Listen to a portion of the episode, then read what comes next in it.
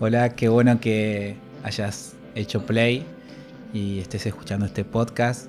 Esperemos que, que sea un tiempo bueno para vos, que sea un tiempo invertido y que puedas aprovechar los próximos minutos.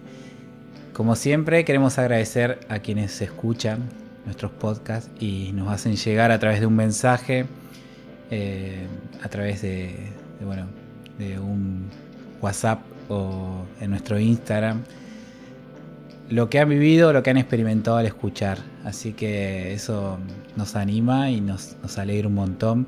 Queremos animarte a que lo sigas haciendo y quien no lo hizo, que lo haga, porque nos encanta saber qué está pasando del otro lado.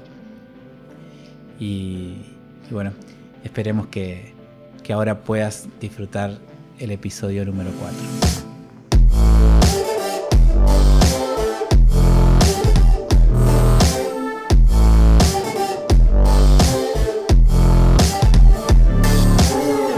Hemos denominado a este episodio Extiende tu mano.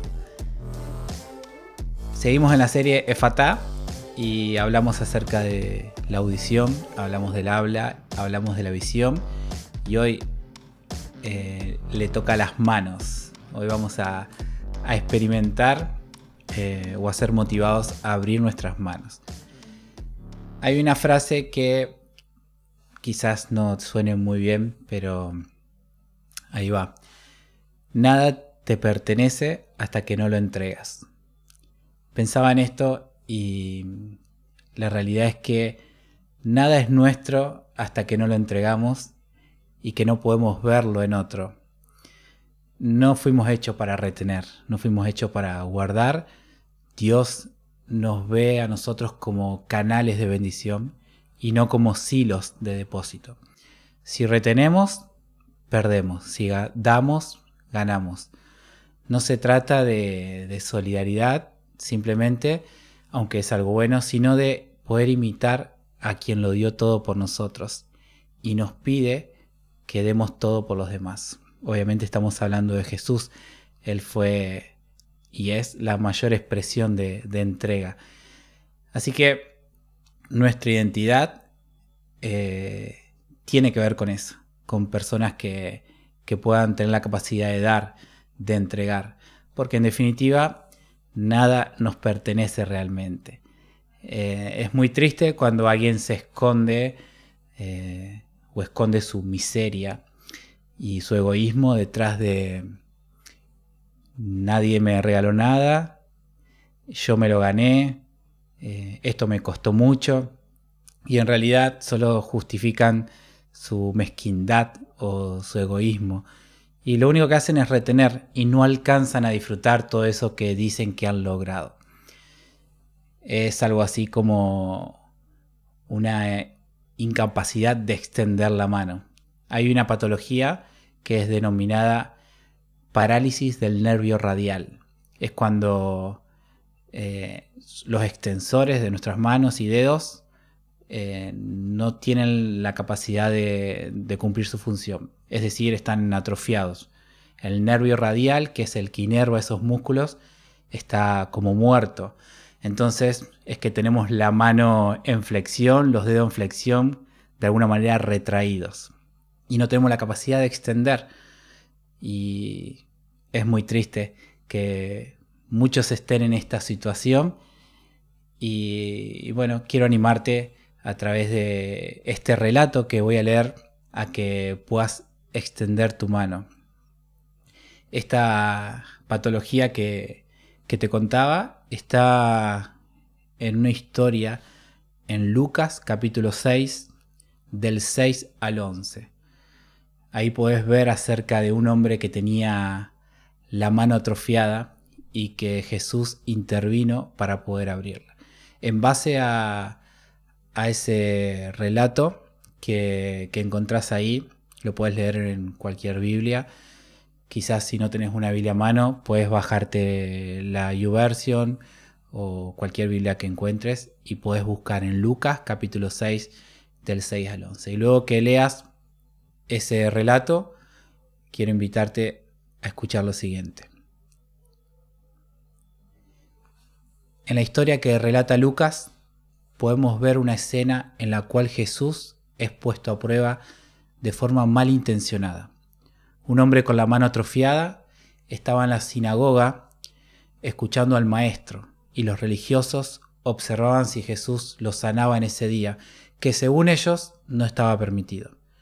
Así que Jesús pone en medio al hombre enfermo y lo expone para poder ver que ante tal necesidad es necesario actuar.